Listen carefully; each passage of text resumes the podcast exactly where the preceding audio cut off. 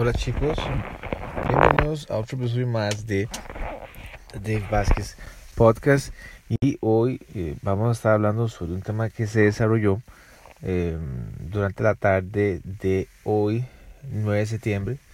Eh, aquí es el Día del Niño aquí en Costa Rica y vamos a, vamos a hablar sobre una cuestión que se dio en la Casa Blanca allá en Estados Unidos. Eh, hoy usualmente las, las, conferencias de prensa se dan eh, entre jueves y martes y hoy habló el presidente Joe Biden y eh, estuvo más o menos dando varias directrices, ¿verdad? Recordemos que Biden pertenece al Partido Demócrata y el Partido Demócrata es un partido que se ha vuelto muy radical, muy radical, este mm, se ha hecho muy a la izquierda, ya no es, es ese partido de Barack Obama. En el año 2008 a 2012, ¿verdad? que fue el primer término, el primer mandato de Barack Obama, era un Barack Obama muy diferente, ya el segundo mm, más tirado más a la izquierda, y eh, eso hizo que, pues bueno, de otro lado, republicano conservador, saliera Donald Trump y le ganara a Hillary Clinton. Eh, Biden eh, es un presidente, va a ser un presidente que, mm, bueno, a mi parecer, a mi parecer, eh, sí creo que termina el mandato en el 2024. Falta muchísimo, muchísimo, muchísimo para, para que termine el mandato, pero va a ser muy diferente.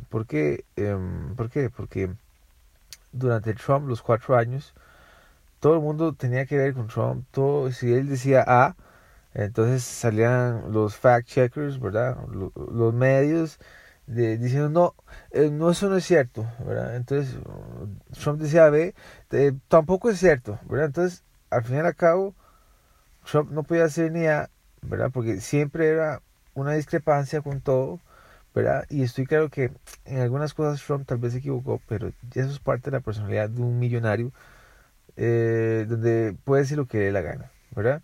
Eh, y ahora con Biden, este, me parece que es un señor ya avanzado en edad y es un señor que miente mucho, miente muchísimo, muchísimo, muchísimo, se enoja muy rápido.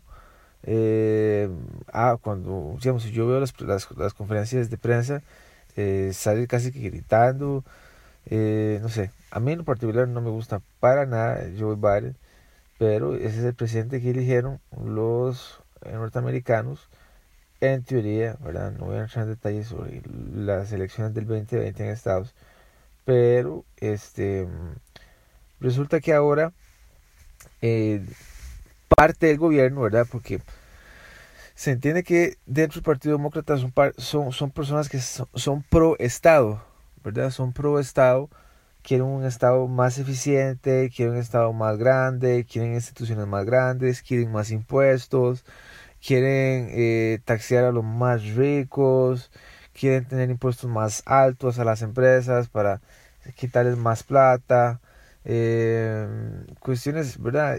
No voy a entrar en temas de aborto y todas esas cosas porque ese, ese sería otro episodio, pero eh, son, tienen ciertas eh, ideas políticas que son muy de izquierda, pongámosle aquí muy referencia al Partido de Acción Ciudadana, al Frente Amplio, al Partido Liberación Nacional.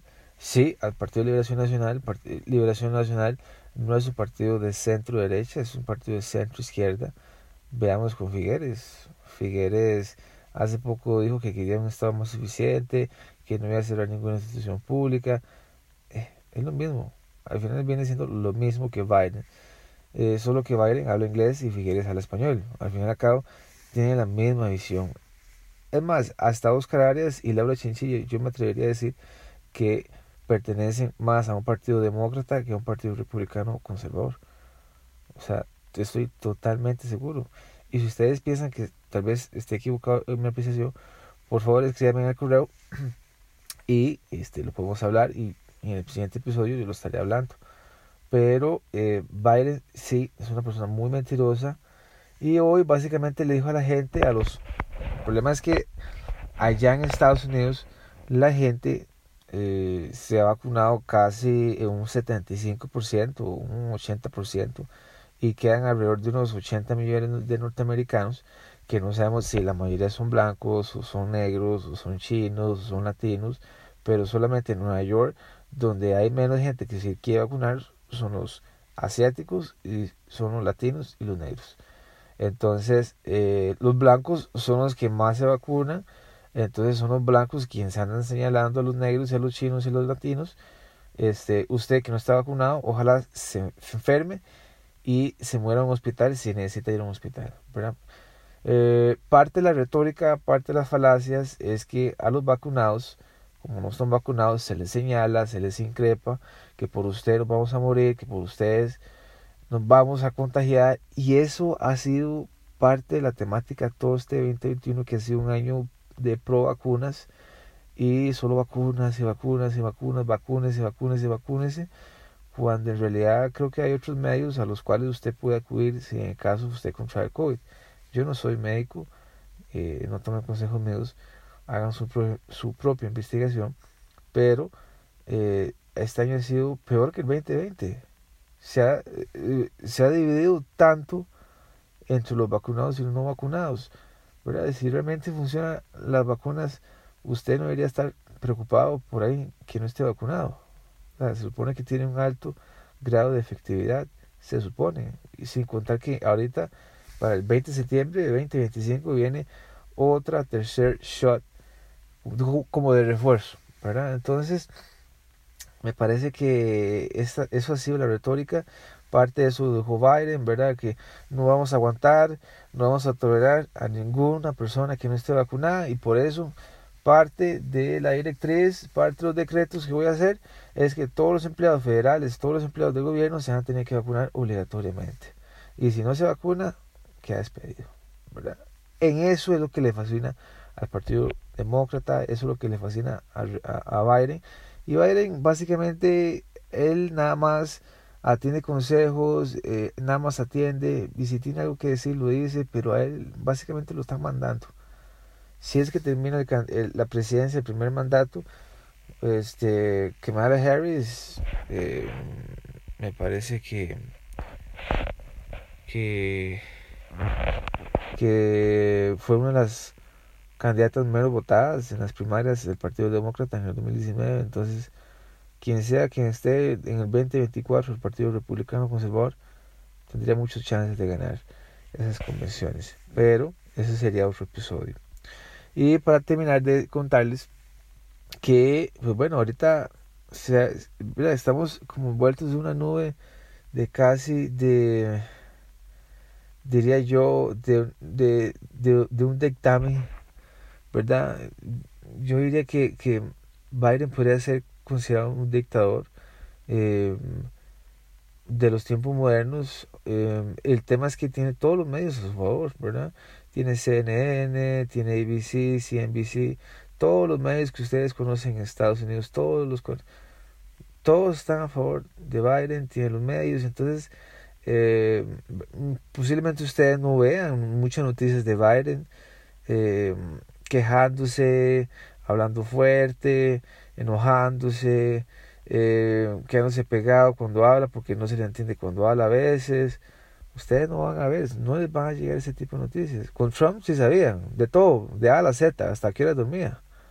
Entonces, sí, eh, em, imagínense que todo este tipo de, de, de decretos gubernamentales pueden hacer que un negocio privado eh, llegue a, a, quebrar, porque si, si la mayoría están vacunados, pero hay 20 que no están vacunados, los pueden despedir.